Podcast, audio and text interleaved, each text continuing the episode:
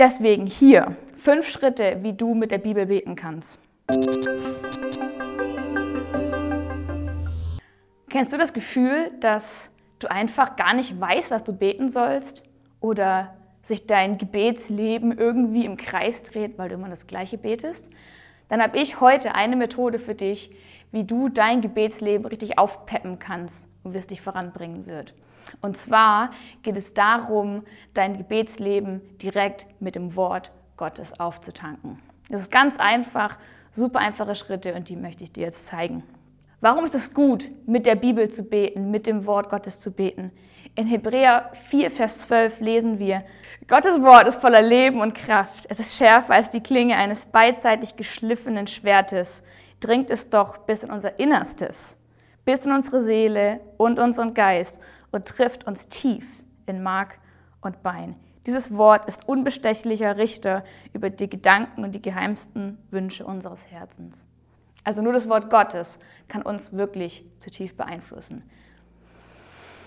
Deswegen hier fünf Schritte, wie du mit der Bibel beten kannst. Nummer eins oder erstmal am Anfang. Nimm dir ruhig Zeit. 10 bis 15 Minuten ohne Unterbrechung. Mach dein Handy aus. Sag deiner Familie bitte jetzt nicht stören. Dann geht's los. Eins. Lies die Bibel. Nimm eine Stelle aus dem Neuen Testament oder eine andere Stelle, die du möchtest, und lies so lange, bis du einen Satz findest, der in dir eine Reaktion auslöst, der in deine Situation passt, der in dir klingt. Lies den Satz und dann geht's zu Schritt zwei.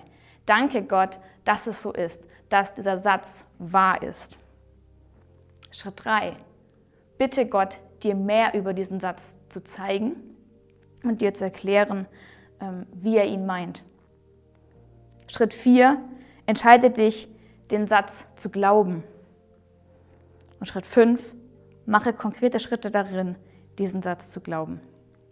Ich habe noch ein Beispiel mitgebracht, wie ich das umgesetzt habe. Und zwar verwende ich die YouVersion Bibel App, um dort diese Gebete für mich zu speichern. Und ich möchte dir ein Gebet vorlesen, was ich auf diese Weise formuliert habe. Es hat den Titel Freude im Leid. Die Bibelstelle lautet Jakobus 1, Vers 2 bis 4. Halte es für reine Freude, wenn du auf die Probe gestellt wirst.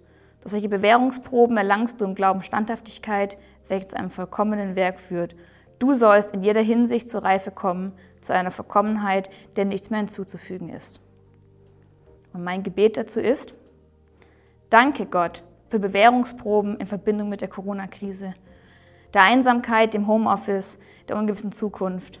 Danke, dass diese Bewährungsproben meinen Glauben standhaft machen und ich mich deswegen darüber freuen kann. Ich möchte ganz neu glauben und mein Leben durch diese Wahrheit sehen. Ich möchte mich über schwere Zeiten und Tage freuen. Und ich möchte an schweren Tagen, wenn ich sage, boah, das war heute richtig schwer, Gott im selben Moment dafür danken und ihm diesen, diesen Tag und Situation zurückgeben. Ich möchte in schweren Tagen Gott loben und in schweren Zeiten. Und dieses Gebet bete ich immer wieder, immer wieder wiederholend, bis es Wirklichkeit in meinem Leben wird.